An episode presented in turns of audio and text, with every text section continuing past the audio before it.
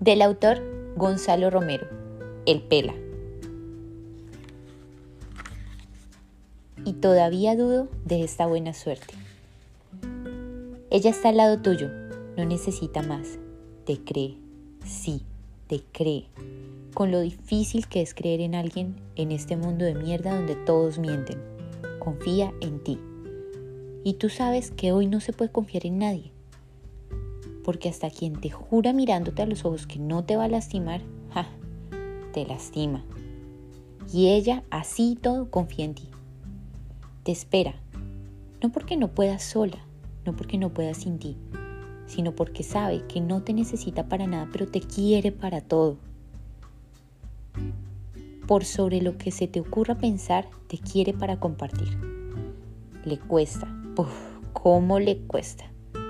¿Y cómo no le va a costar si cada vez que entregó el corazón se lo devolvieron estrujado, en pedacitos, o peor aún, no se lo devolvieron? Así y todo, te eligió a ti. Algo vio.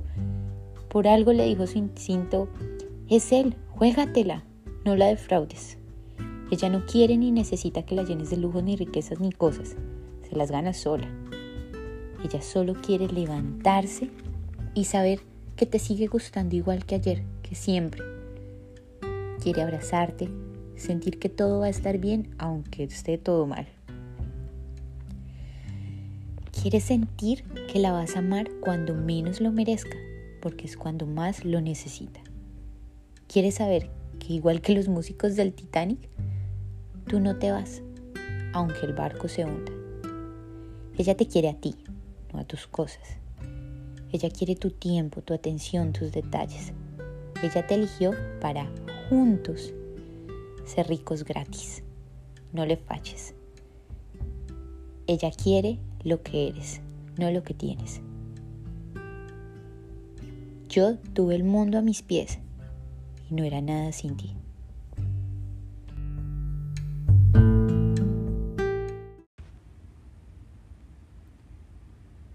Zona gris. Imaginación y epistemología fabulatoria. Por Eric Felinto. La filosofía ha experimentado una marcada distancia de la escena pública en los últimos años de su historia. Aunque polémica, la declaración de Fabián Ludueña sobre su frágil posición en el mundo actual del conocimiento merece ser tomada en serio e investigada. Si bien la ciencia, especialmente a partir de la primera mitad del siglo XX, se volvió cada vez más interesante y misteriosa, para muchos la filosofía parecía cada vez más estéril, burocrática y hermética. Por supuesto, la ciencia siempre a tanto más hermética que el conocimiento filosófico.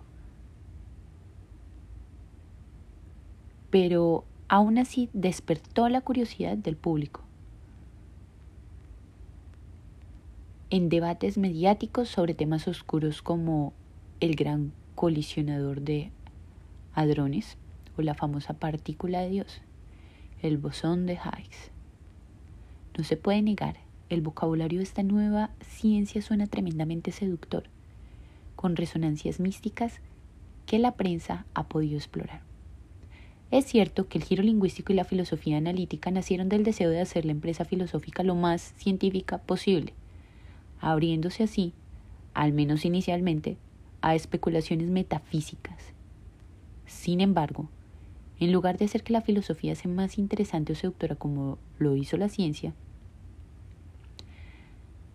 ella estaba envuelta en un vocabulario técnico excluyente y en temas complejos de interés tan solo para media docena de especialistas, dejando a un lado la pretensión de altos vuelos especulativos la filosofía se ha dedicado modestamente a analizar el significado de nuestros enunciados. Pero hay indicios de que esta situación puede estar cambiando. Movimientos recientes como el llamado realismo especulativo no solo brindan un rico mercado de opciones metafísicas y ontologías, sino que también tienden a hacerlo cada vez más abiertamente, buscando hacer de la filosofía un tema de debate de interés.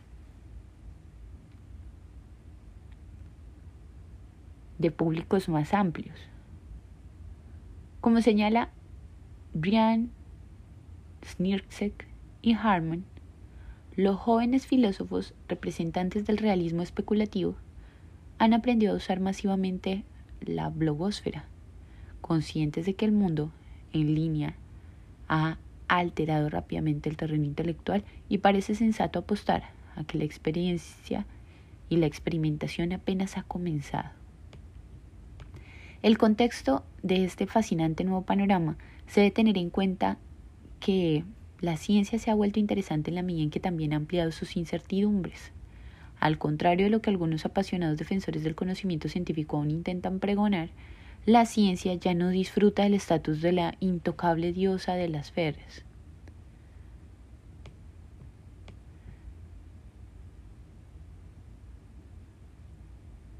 El determinismo y las certezas tienen nuevo lugar. Como señala Manuel Walcherstein, ella sufrió ataques vigorosos de manera similar a los que usó para combatir a componentes como la filosofía, la teología y la sabiduría popular.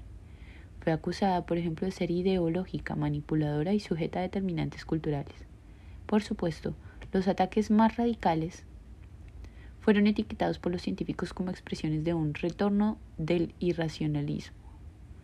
Tenemos, por lo tanto, un juego de mutuas acusaciones en el cual la ciencia lucha por su legitimidad.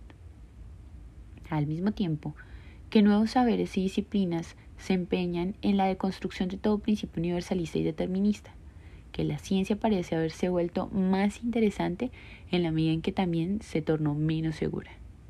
En un dato de, relevancia, de relevancia estructural en el contexto de este trabajo, una hipótesis de fondo que me gustaría sugerir es la de un renacimiento especulativo que se viene dando no solo en el ámbito de la filosofía, sino en todos los saberes. Una disminución de las nociones de verdad y certeza acompañaría lógicamente el fortalecimiento de la especulación y la imaginación. Si esta hipótesis en el futuro resultara correcta, las consecuencias para la práctica de la investigación científica, especialmente en el campo de las ciencias humanas, sería de gran importancia. Desafortunadamente, dada la enorme complejidad del problema y el carácter necesariamente tentativo de cualquier investigación en esta área, no me dedicaré a demostrar la validez de la hipótesis.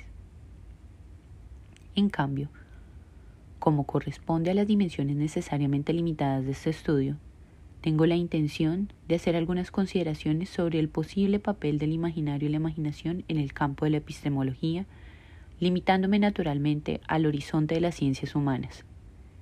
Estas consideraciones tendrán como foco e inspiración el trabajo de un autor que ha ganado prominencia internacional en las relaciones sobre los medios de comunicación, la sociedad y la cultura en los últimos años. Willem Flosser, el exiliado checo que vivió en Brasil durante 32 años, elaboró una epistemología imaginativa que puede resultar extremadamente fértil para las investigaciones en el campo de la sociedad y la tecnología. Mi objetivo, por lo tanto, será trazar las líneas principales de esa epistemología imaginativa de Flosser ubicándola en el panorama más amplio de su supuesto renacimiento de la especulación contemporánea.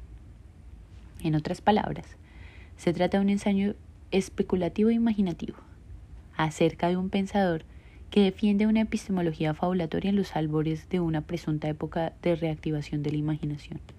Si todo esto parece demasiado especulativo para un lector más afecto a los rigores tradicionales de la ciencia, Permítanse presentar el testimonio de dos respetados historiadores de la ciencia sobre el renacimiento de la maravilla, Wonder, como una categoría de experiencia privilegiada en los tiempos contemporáneos.